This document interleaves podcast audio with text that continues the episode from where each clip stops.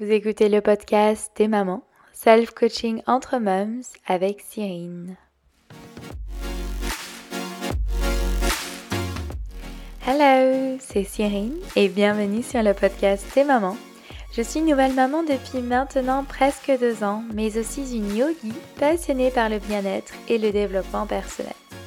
Pour cette nouvelle édition, je te propose de découvrir avec moi le self-coaching qui m'aide au quotidien à devenir la meilleure version de moi-même. Dans ce podcast, je partage et analyse le développement personnel que je cultive et qui évolue depuis que je suis devenue maman. Nous avons toutes en nous les clés pour améliorer notre santé mentale et physique. Alors, découvrons-les ensemble. Belle écoute Hello les mamans, comment ça va cette semaine? J'espère que vous allez bien ce mois de juillet. Vous êtes peut-être déjà en vacances pour euh, la plupart d'entre vous, peut-être ou pas. En tout cas, moi, pas encore. Je suis en plein déménagement. Pas évident, pas évident, mais, euh, tout se passe bien.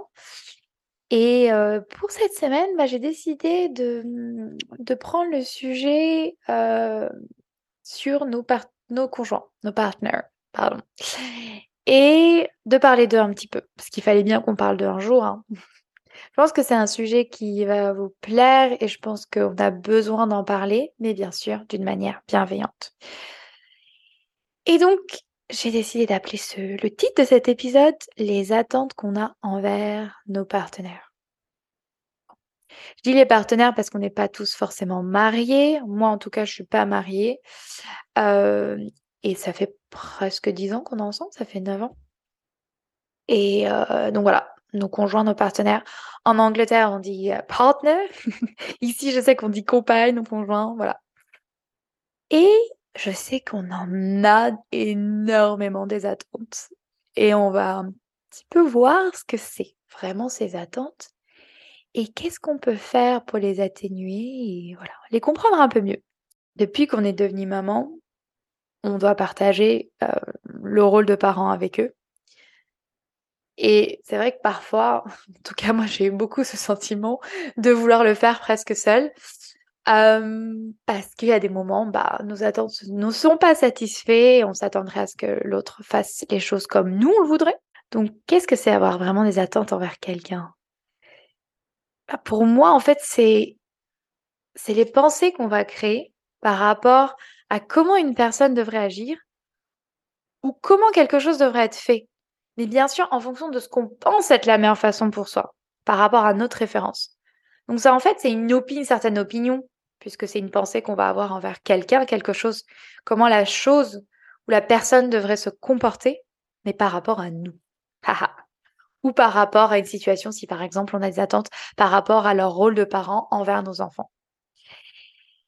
Ah là là, et ça, ça veut dire, ça veut dire tout simplement qu'on attend que l'autre satisfasse, satisfait ses besoins. Bon. La mauvaise nouvelle, c'est quoi? C'est qu'en faisant ça, bah, on, laisse notre pouvoir de satisfaire ses propres besoins à l'autre, tout simplement. Donc en fait, on lui dit, hop, bah on délègue. On délègue en fait à toi de satisfaire mes besoins. Et j'ai l'impression que ça veut dire que on n'est pas capable de le faire nous-mêmes. Pourquoi dans notre société, on a besoin euh, que l'autre euh, satisfasse nos besoins, euh, de nous rendre heureux, d'anticiper nos besoins sans même leur dire? Ou même quand on le dit, mais pourquoi on devrait s'attendre à ça en fait? Pourquoi c'est ça, En fait, quand on est réfléchi, et on va le voir ensemble, ça paraît, c'est un peu gros quand même, surdimensionné comme attente. Mais comment on peut se rendre compte qu'on a des attentes? Parce que vous allez me dire, bon, bah, écoutez, Cyrine, moi, j'ai pas d'attente. Hein. Et bah, quand on a des attentes, c'est quand on prend pas ses responsabilités et qu'on rejette la faute sur l'autre. Et oui, on rend responsable l'autre de nos sentiments, de nos états d'âme. Et oui. Par exemple, euh, bah voilà, ça va être à cause de lui que je vais pas passer une, euh, vais passer une mauvaise journée. Et si ça, si je suis pas heureuse, bah c'est de sa faute. Eh ouais, je crois qu'on le fait tous. Bon, les différentes attentes qu'on va avoir et c'est ce qu'on va voir ensemble, bah, par rapport à si on parle de notre conjoint, justement leur rôle de papa, mais le rôle envers nous aussi, les attentes qu'on a en tant que personne qu'on a mariée, qu'on a avec qui on a décidé de vivre, où on a décidé de partager ben, euh, le parenthood, euh, le rôle de parent. Et la plupart du temps, les, attentes qu'on a sont tellement évidentes et on se dit, bah, surtout quand on parle entre nous, entre femmes, on se dit, mais, je comprends pas, les hommes, ils comprennent pas, euh, qui devrait faire ci et ça. Pour nous, c'est tellement évident. Oui, ça le paraît évident pour nous par rapport à notre référent. Même si on leur dit, ils ne sont pas obligés de le faire. Par exemple, euh, voilà, le jour de notre anniversaire de mariage ou de rencontre, bah, on se dit, bah, c'est lui qui devrait tout prévoir, ou faire une surprise, ou bien encore, ah, il sait bien que je suis fatiguée, euh, il devra anticiper mes besoins et, euh, et, s'occuper plus de moi, ou bien m'aider avec le petit, il voit bien que je suis fatiguée, sans vraiment qu'on lui dise, mais même en lui disant, il n'a n'est pas obligé, tout simplement. Et souvent, on se dit, on ne comprend pas pourquoi l'autre ne satisfait pas nos besoins, tellement ils sont évidents, bien sûr. Et on veut qu'il les anticipe. Eh oui. Et les satisfait. Et quand ça ne se passe pas comme ça, ce qui est, eh, quand on y pense, vraiment quasi euh, impossible et vraiment difficile, même si, euh, même si je donnais à mon conjoint un manuel, voilà, le manuel, euh, Vincent, et de tous mes besoins, dont tu dois tout anticiper. Donc tu vois un petit peu que je suis fatiguée, ou juste en me regardant dans les yeux, ou en revoyant les manuels, tu dois vraiment hop, jump et euh, venir à mon secours et satisfaire tous mes besoins et faire tout ce que j'aurais anticipé. Bon, j'exagère un peu, d'accord, mais c'est pour un peu schématiser. Donc, qu'est-ce qu'on fait, nous? Bah, on, on, est réagi à ça, on leur reproche, on se plaint, et bon, bien sûr, on crée bien sûr pas le résultat euh, qu'on avait envie, bien sûr. Et le les résultats, c'est quoi? C'est une mauvaise ambiance et, et on crée beaucoup de rancœur, bien sûr. C'est parce qu'on oublie que notre réalité n'est pas la même pour tous, même quand on partage la vie de quelqu'un parce qu'on a différentes croyances, conditionnements, éducation, les repères dans la vie sont différents. Et en fait, c'est tant mieux qu'on soit différent. On peut s'apporter des choses différemment. Et pourquoi vouloir être pareil? Et c'est normal de se disputer, c'est normal de ne pas être d'accord, c'est normal d'avoir des problèmes de communication, c'est tout à fait normal. Et encore plus quand on, est parent. Et c'est difficile. Alors là, je vous dis, euh, là, je suis en plein déménagement. Je peux vous dire que c'est pas la joie tout le temps. et je me dis, je me rappelle toujours, Cyrine, tu dois vivre ça pour une raison, grandir, évoluer et vraiment rendre ton couple de plus en plus fort. Et apprendre nous-mêmes, tout simplement. Et c'est là qu'il y a certaines attentes aussi qui arrivent assez surdimensionnées, comme nous rendre heureuses, et avoir un réel impact sur notre, nos sentiments. Ces attentes-là, c'est quasi impossible à satisfaire, c'est-à-dire qu'on laisse la responsabilité à l'autre. Tu dois me rendre heureuse. Et euh, si je suis pas heureuse, t'es responsable. Et comment on peut ne pas avoir d'attente? C'est tellement impossible. Ça paraît impossible.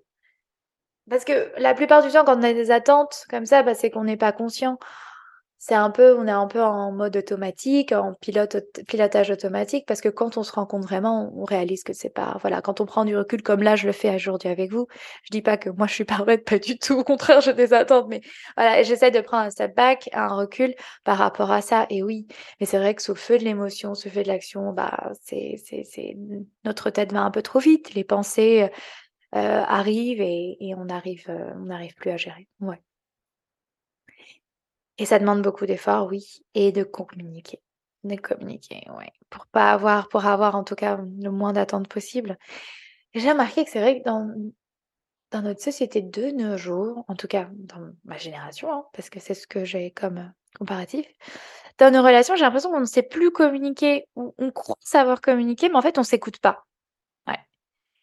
Et on a toujours aussi le besoin d'être euh, d'être juste, d'être euh, d'avoir raison en fait, on s'écoute pas et on croit que, on croit, hein, et ça, je sais pas d'où ça vient, j'aimerais bien comprendre d'où ça vient.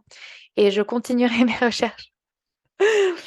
C'est qu'on a on croit qu'on doit satis on se satisfaire l'un l'autre, euh, nos besoins l'un l'autre, en fait.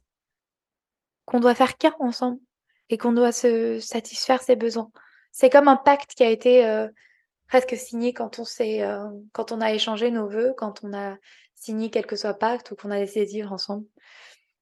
Assez, heu, ouais et heu, c'est pour ça qu'on veut on veut et je pense qu'inconsciemment, quand c'est pas consciemment, que nos conjoints nous rendent heureux et peut-être que c'est la même chose pour eux, hein, je dis pas, hein et qu'ils nous aiment toute notre vie et quand ils le font pas, bah, on n'est pas content, on est en colère, c'est tout à fait naturel et on a des attentes.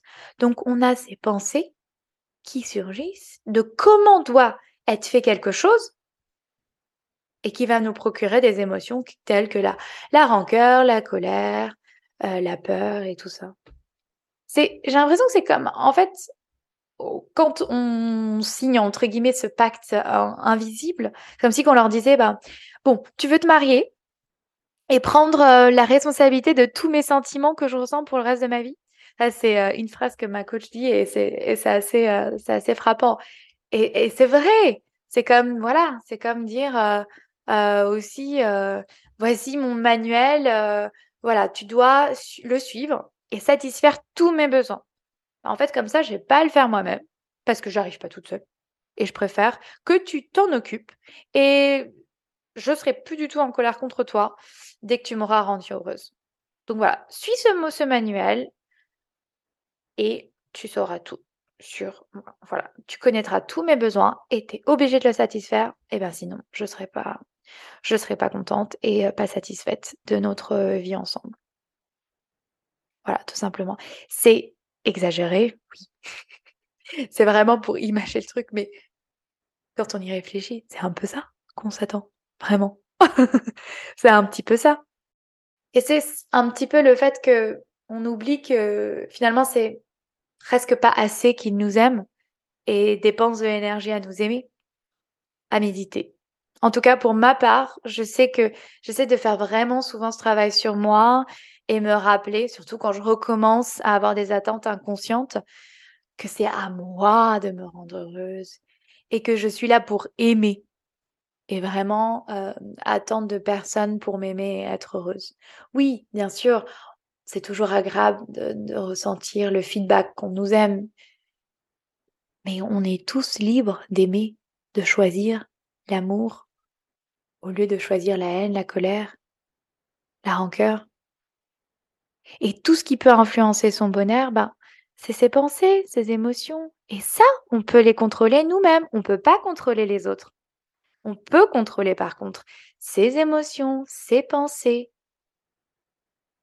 Et c'est grâce à moi que je peux les influencer, pas aux autres.